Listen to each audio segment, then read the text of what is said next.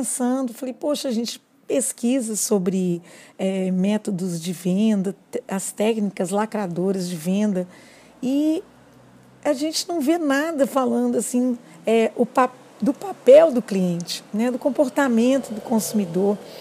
E, e todo mundo é consumidor, né? todo mundo é cliente, mas tem um grupo que ele se coloca sempre somente nessa posição.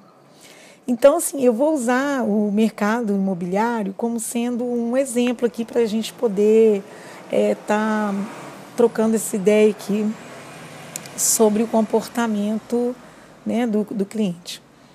É, vocês vejam só, é, a grande dificuldade que nós vendedores, especialmente eu como corretora, e, e ouço isso de vários colegas, é o cliente que chega e ele não tem uma comunicação clara com a gente. Ou seja, ele não expressa com clareza aquilo que ele está desejando. Então acaba que nos confunde. Muitas das vezes, muitas das vezes a gente é, apresenta produtos que é incompatível com aquele desejo. E isso acontece não por má vontade de nenhuma das partes, com certeza, mas exatamente por uma falta de clareza na, na forma de se expressar quando vai solicitar aquela demanda para determinado corretor ou, se for o caso de outros segmentos, né, é um vendedor de carro, uma vendedora de uma loja, um vendedor de qualquer outro produto ou serviço. Então, assim, primeiro ponto que eu acho que nós, enquanto consumidores e clientes, deveríamos nos atentar, sermos claros com os nossos desejos.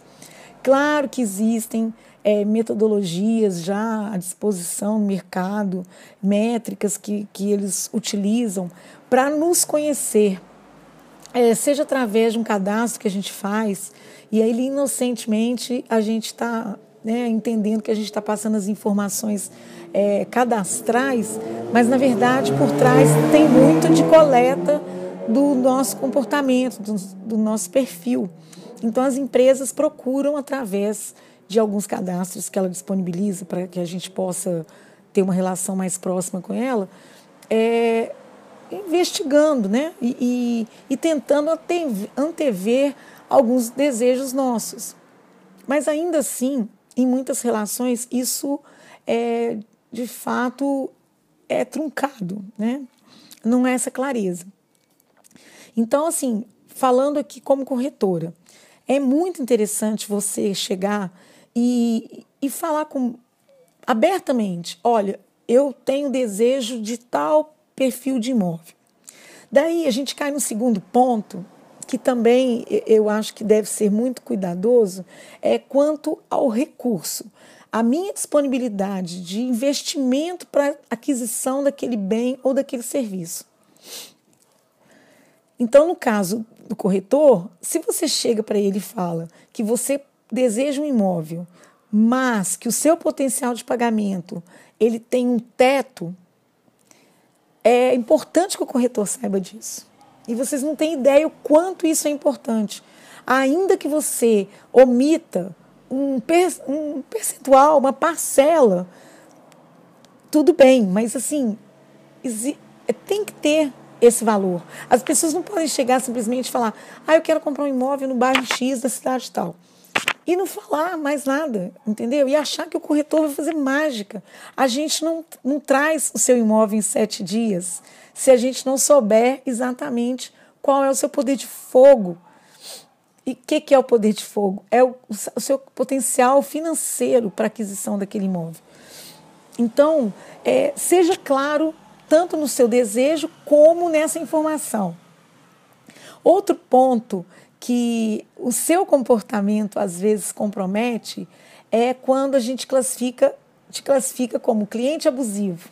É aquele cliente que ele, de certa forma, pretende tirar uma certa vantagem naquela relação.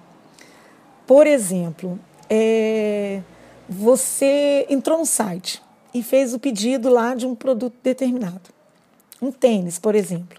E lá está falando claramente, entrega a partir do quinto dia útil do, do daquele dia do pedido. É, entre 5 e 10 dias úteis você receberá o seu produto.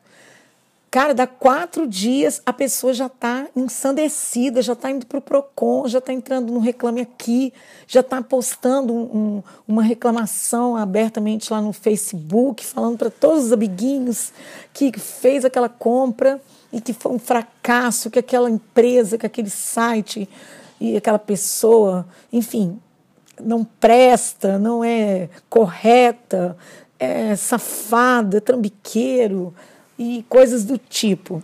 É, outro formato de que a gente pode dizer que o cliente está é, tá sendo abusivo é, por exemplo, na questão de seguros. Né? É muito comum a gente ver casos em que as pessoas tentam, de certa forma, fraudar, querer tirar vantagem em cima ali de um, de um contrato e que às vezes ela não leu todas as cláusulas ela não tomou ciência de todos os, os quesitos que são direitos e deveres dela.